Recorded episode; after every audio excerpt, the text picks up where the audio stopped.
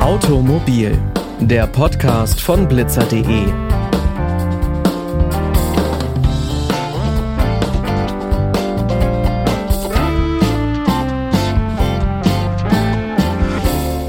Und damit hi und herzlich willkommen. Mein Name ist Pauline Braune und ich begrüße euch zur neuen Folge. Im Trubel des Alltags bleiben Dinge oft auf der Strecke. Oft fällt einem erst spät auf, dass auf dem Auto Blütenstaub klebt und dass unter den Sitzen noch die Kekskrümel vom letzten Ausflug liegen. Außerdem ist der letzte Besuch in der Waschanlage auch schon wieder länger her. Autopflege geht bei vielen Besitzern im Alltag unter. Dabei wertet eine gute Pflege das Auto extrem auf und sorgt auch für Schutz. Und dazu gehört mehr als nur der regelmäßige Besuch in der Waschstraße.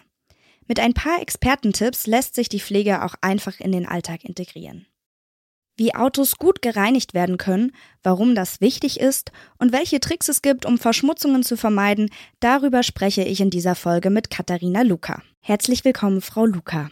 Hallo, guten Tag. Viele Kfz-Halter vernachlässigen die Autopflege, weil ihnen die Zeit fehlt. Was sind denn gute Gründe, um sein Auto auch optisch in Schuss zu halten? Na, gute Gründe, um das Auto wirklich ja, in Schuss zu halten, sauber zu halten, ist natürlich, wenn ich es vielleicht unter Umständen wiederverkaufen möchte, ja, dann erziele ich natürlich einen besseren Preis, wenn mein Auto einfach gut gepflegt ist, wenn der Lack in Ordnung ist und auch der Innenraum sauber ist. Welche Mindestmaßnahmen würden Sie denn für Autofahrer mit einem ganz kleinen Zeitbudget empfehlen?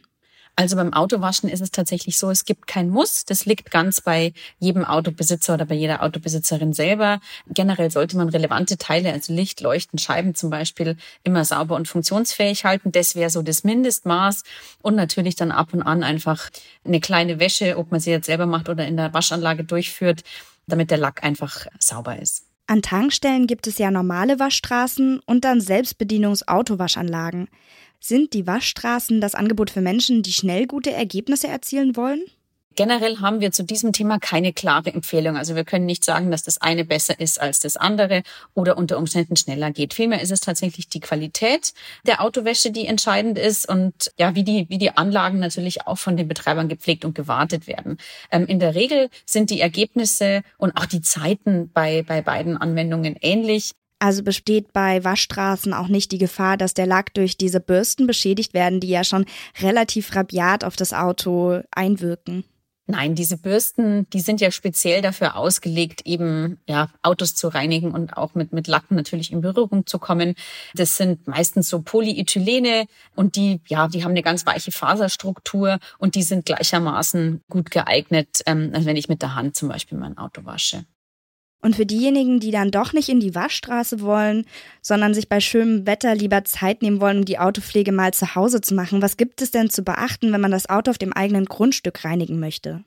Also da muss man tatsächlich ein bisschen aufpassen, weil das private Waschen ähm, oft, auch auf dem eigenen Grundstück oft nicht zulässig ist, weil die Gefahr besteht, dass man zum Beispiel das Grundwasser verunreinigt. Das heißt, man sollte definitiv so öffentliche Fahrzeugwaschplätze aufsuchen. Ähm, dort kann man sein Auto ja auch mit der Hand waschen. Da gibt's oft auch Hochdruckreiniger, ähm, um einfach den gröbsten Schmutz schon mal zu lösen. Ähm, und dann natürlich mit den geeigneten Produkten und auch mit ähm, für Autos und Lacke geeigneten äh, Schwämmen zum Beispiel oder Tüchern kann das Auto waschen. Nur mit Wasser dürfte ich aber mein Auto auch auf meinem Grundstück reinigen, oder? Nur mit Wasser kann man sein Auto natürlich auf seinem eigenen Grundstück abspritzen, wenn man natürlich jetzt keine, keine Reiniger nimmt. Aber allein mit dem Wasser wird man jetzt zum Beispiel groben Verunreinigungen auf dem, auf dem Lack auch nicht Herr werden. Wie Sie schon sagten, um Strafen zu entgehen, ist dann die Fahrt auf die Waschanlage auf jeden Fall ratsam, wenn man dort mit Reinigern arbeiten möchte. Was gehört denn in der Waschanlage auf jeden Fall zu einem gründlichen Programm dazu? Die verwenden meistens tatsächlich ähnliche Waschmittel, ähnliche Materialien für die Bürsten. Da gibt's wenig Unterschiede. L, die entfernt nämlich den grobsten Schmutz und ähm, ja, ist, ist tatsächlich auch sinnvoll, weil man Lackschäden am Ende durch so einen Schmirgeleffekt auch, auch vermeiden kann, wenn man schon mal den groben, grobporigen Dreck quasi rausgewaschen hat. Also unbedingt Vorwäsche wählen, ist oft auch Teil des Waschprogramms oder man macht es auf dem Waschplatz dann mit der Hand. Grundsätzlich gilt aber auch, dass ähm, bei den Waschanlagen gibt es ja ganz verschiedene Programme und da ist es oft so, dass das normale, das Grundprogramm auch wirklich ausreichend ist, um das Fahrzeug gut und gründlich zu reinigen. Diese ganzen Premium-Waschgänge, die, klar, die können natürlich, weil die haben vielleicht dann auch noch ähm, einen besseren Schutz und noch einen Wachs dabei, die können schon auch sinnvoll sein, je nachdem, was man für sein eigenes Auto möchte. Aber mit einem Grundprogramm ist man eigentlich gut dabei. Wo Sie jetzt schon das Wachs erwähnen, gibt es denn Möglichkeiten, um Verschmutzungen im Vorhinein zu verhindern, damit ich gar nicht so oft zur Waschanlage muss? Also natürlich ist es sinnvoll, ähm, das Auto, wenn man es wirklich gut gereinigt und gewaschen hat, zu versiegeln mit einem Autowachs. Ähm, denn ja, dann übersteht so eine Politur auch mehrere Autowäschen. Dann ja, muss man auch sagen, wenn man poliert, dann werden immer so minimale Schichten von Lack abgetragen. Da kann man dann zum Beispiel auch äh, als Alternative so sogenannte Detailer benutzen. Ja, die, die sind einfach und recht schnell in der Anwendung und versprechen meistens auch Lackschutz und eine Glanzerhöhung und so einen Abperleffekt, wie man ihn oft ja auch beim Duschenreinigen dann hat. Und dadurch soll ähm, das Auto eben nicht so schnell wieder, wieder dreckig werden. Also das kann man definitiv versuchen. Also jetzt sieht unser Auto von außen schon mal wieder richtig schön aus, aber es gibt ja noch die Innenreinigung. Ich weiß, ich musste bei meinen Eltern früher immer meinen Teil zum Auto beitragen, indem ich innen alles ausgesaugt habe. Haben Sie neben dem Handstaubsauger noch Tipps, wie man die Sitze von Krümeln befreit? Also da ist tatsächlich der Staubsauger einfach das, das Nonplusultra. Man muss ein bisschen aufpassen, was man für eine für eine Düse verwendet, ähm, damit man eben vielleicht keine Kratzer eben auf die Armaturen macht. Da gibt's aber auch so Aufstecker mit so Bürsten. Dann kann man tatsächlich auch die, ja, die Hartkunststoffteile im Auto ähm, absaugen und dann äh, tatsächlich mit einem, ja, mit einem Mikrofasertuch die Armaturen und die Polster ähm, von Schmutz befreien und dann, ja, dann ist man im, im Endeffekt, glaube ich, ganz, ganz gut dabei und dann ist das Auto auch innen sauber. Die Sauberkeit ist das eine. Es gibt noch den Geruch. Viele Menschen haben so Wunderbäume in ihren Autos, um schlechte Gerüche zu vertreiben, die ja das Ganze aber irgendwie nur überdecken. Gibt es noch andere Methoden, um festsitzende Gerüche nachhaltig zu bekämpfen? Also die Gerüche, die sitzen ja meistens dann in den Polstern zum Beispiel oder eben in den, in den Verkleidungen, in den stofflichen Verkleidungen vom Auto. Und klar, der Wunderbaum, der, der sorgt erstmal für frische Luft, aber der geht natürlich dann eben nicht an die, an die Polster ran. Das heißt, da gibt's verschiedene Produkte, die man verwenden kann, verschiedene Sprays zur Pflege, aber eben auch zur Geruchsentfernung. Wenn man da in den Fachhandel geht und sich vielleicht ein bisschen beraten lässt, da gibt's wirklich gute, gute Sachen, damit das Auto, damit man die Gerüche quasi aus den aus den Autos dann rauskriegt. Kfz-Werkstätten bieten ebenfalls professionelle Reinigungen an. Für wen lohnt sich das denn vielleicht? Also eine professionelle Aufbereitung, die kann man tatsächlich über Werkstätten machen lassen. Man kann aber auch selber versuchen, sein Auto ein bisschen aufzubereiten. Das lohnt sich natürlich dann, wenn ich das Auto verkaufen möchte. Wenn ich äh, sage, okay, ich möchte auch einen besseren Preis erzielen, dann kann ich natürlich mit einem sauber aufbereiteten Auto innen wie außen unter Umständen einfach einen besseren Preis für meinen Gebrauchtwagen erzielen. Und dann lohnt sich das in jedem Fall. Neben der Innen- und Außenreinigung, die sich natürlich lohnt, wenn man das Auto dann verkaufen will, können Kfz-Halter auch Spezialreinigungen wie zum Beispiel eine Motorwäsche in Anspruch nehmen. Kann man das auch selbst machen oder muss man da auf jeden Fall zur Kfz-Werkstatt?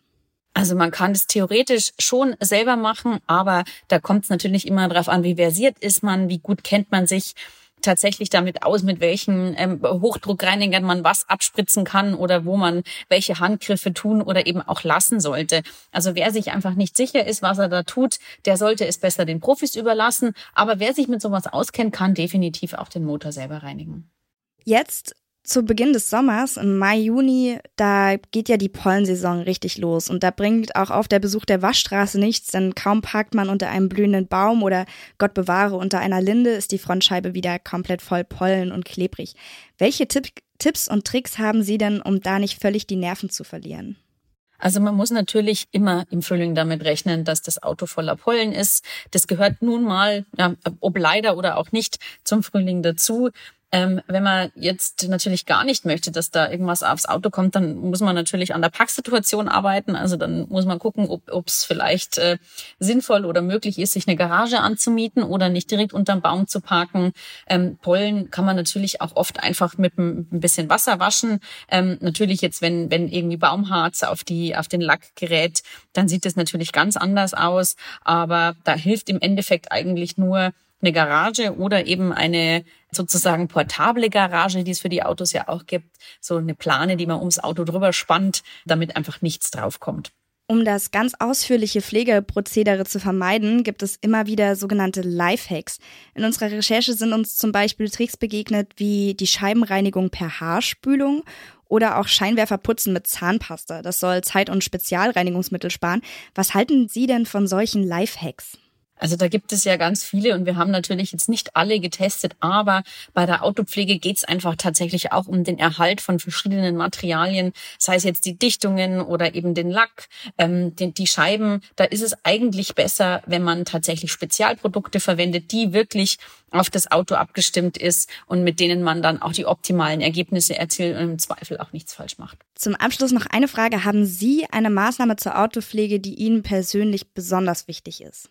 Das ist eine gute Frage, aber ähm, jetzt persönlich, wie gesagt, es kommt ja immer auf das eigene Empfinden an, aber so eine regelmäßige Wäsche innen wie außen tut ja dem Auto immer gut und man freut sich, wenn man dann in ein sauberes Auto einsteigen kann. Sagte Katharina Luca. Vielen Dank für das Gespräch. Sehr gerne. Das war es auch schon mit der heutigen Folge. Wer nicht genug bekommt, findet alle Folgen auf unserer Website blitzer.de. Zum Beispiel eine Folge über die Situation von Lkw-Fahrern in Deutschland. Übrigens wird es in einer kommenden Folge um Lärmblitzer gehen. Und dafür wollen wir euch zu Wort kommen lassen. Wir wollen wissen, was haltet ihr davon? Habt ihr Argumente dafür oder dagegen? Und was habt ihr vielleicht für Fragen und Sorgen, wenn es um das Thema Lärmblitzer geht? Schickt uns dafür gerne eine Sprachnachricht über Facebook oder Instagram. Die Sprachnachricht darf maximal eine Minute lang sein und ihr könnt sie uns gerne bei Facebook schicken an www.blitzer.de oder bei Instagram an blitzer.de. Die nächste Folge, die kommt dann nächsten Montag. Bis dahin wünschen wir euch eine schöne Woche, macht's gut und bis bald.